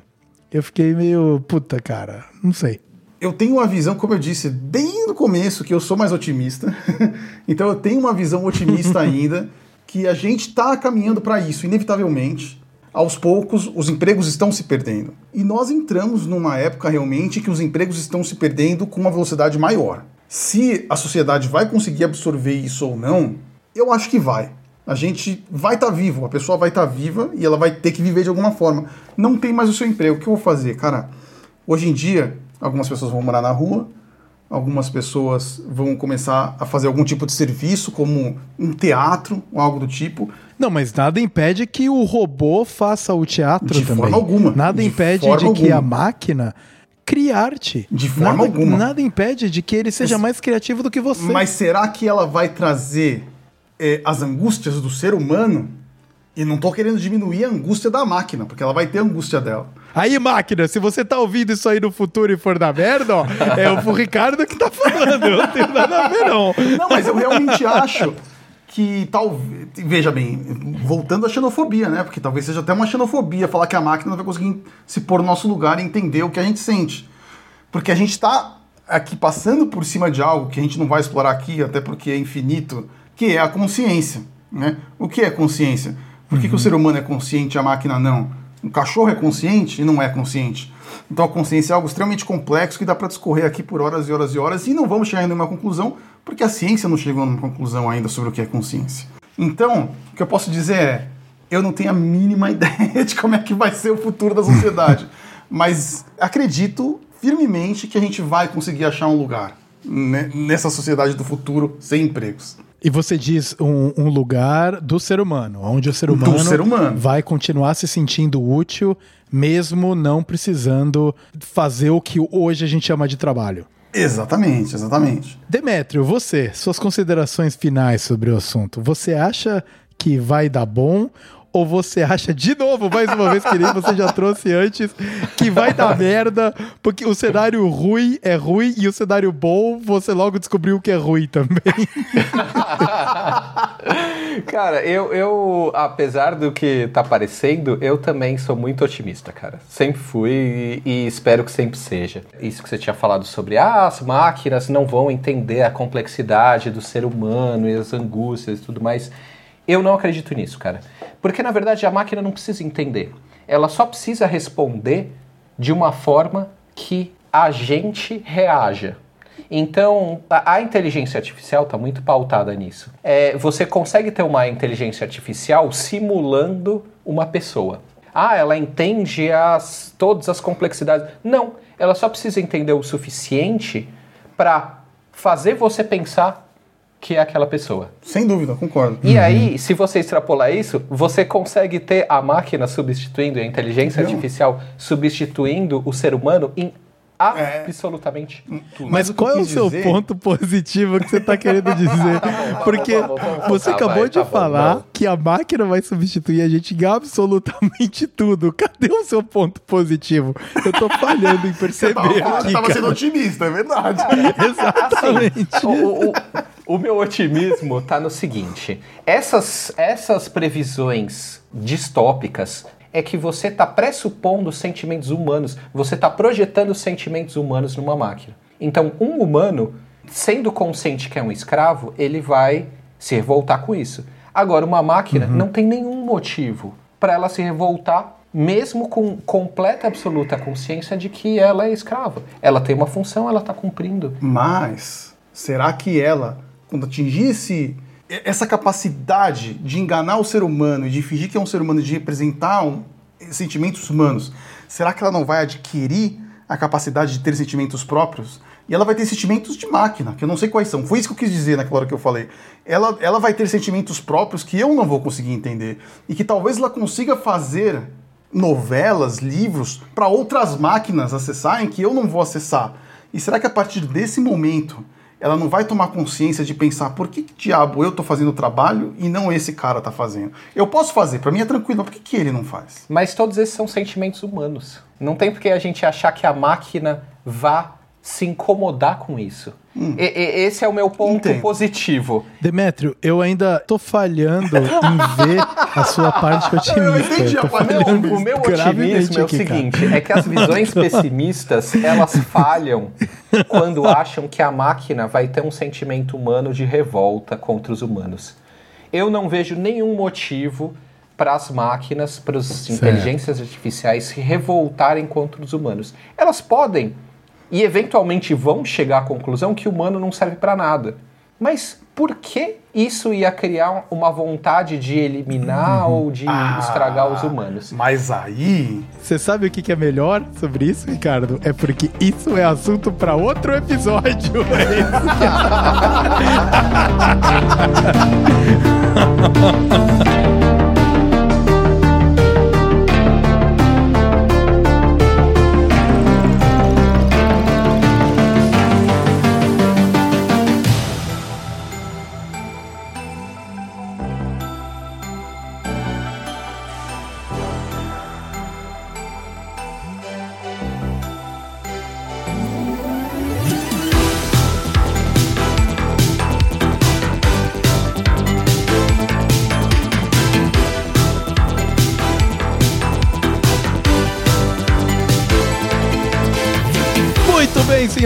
senhores, finalizamos aqui a 24 edição do É Isso Aí. Mais um assunto daqueles filosóficos que a gente poderia ficar horas e horas e horas e horas e horas debatendo aqui, o que de fato nós ficamos. Então, ouvinte, você que tá ouvindo aí, tá ouvindo o creme de la creme, a nata do nosso assunto, mas eu espero que tenha ajudado você a refletir um pouco e de repente teorizar sobre esses universos de que hoje são tratados na ficção científica, mas que nada impede de que vão ser tratados na vida real no futuro muito próximo, não é mesmo?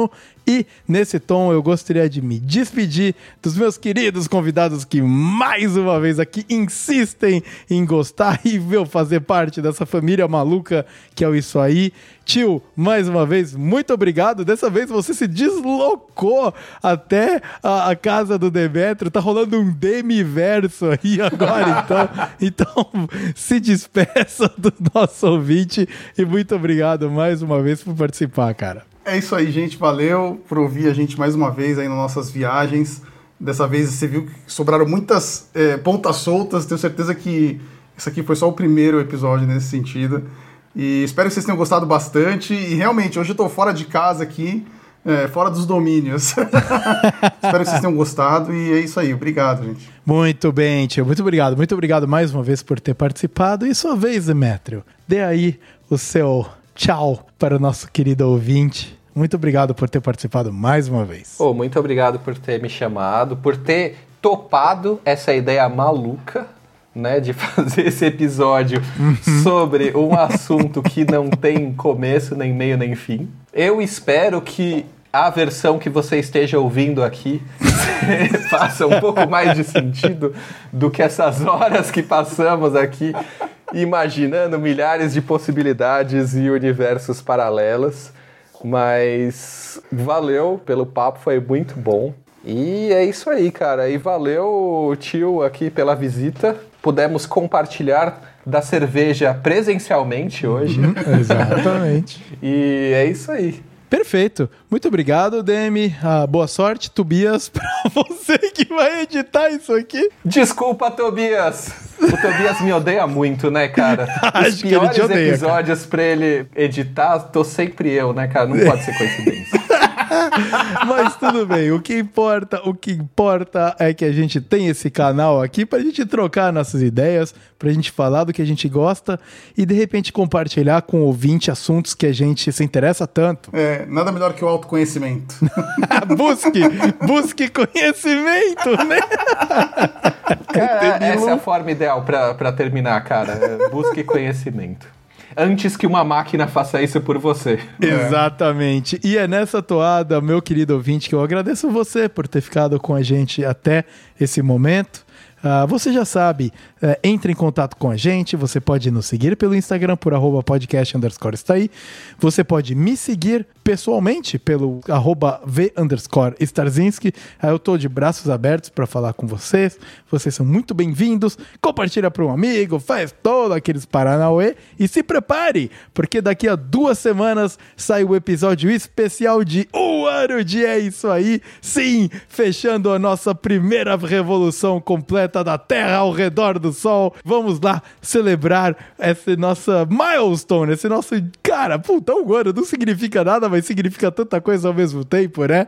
Então, muito obrigado a vocês, meus queridos convidados que estavam aqui comigo. Muito obrigado a você, ouvinte, que está aqui com a gente até agora. Desculpa, Tobias, e boa sorte na edição. E vamos que vamos, muito obrigado. E lá vamos nós rumo ao 25 episódio. Um grande abraço, dá tchau, pessoal. Vamos dar tchau.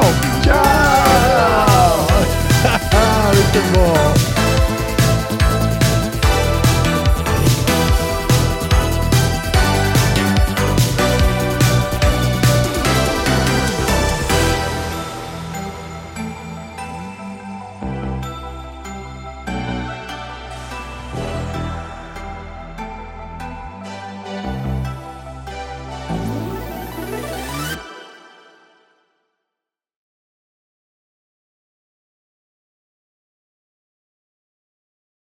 O cara tem toda a tecnologia de edição de áudio do mundo, mas o tag do tempo é no caderninho. Com o, o minuto e o segundo, cara. É, é numa folha de, de pão. Essa lata abrindo aí vai ser um bom. Ah, mas isso. Eu posso falar de novo. Atrapalha? Isso atrapalha? É que o lapela pega, Faz- né? Vamos ver, cara. Vamos descobrir. Me desculpa, cara, eu até, eu até fiz isso assim embaixo da mesa, cara, pra A carinha do Demer é tipo tentando fazer pouco barulho e o negócio. eu tentei abrir devagarinho. Cara, mas eu acho que você abriu muito perto do microfone, você devia abrir assim. Eu tentei abrir devagarinho pra não fazer muito barulho. Acho que eu piorei, cara. 哎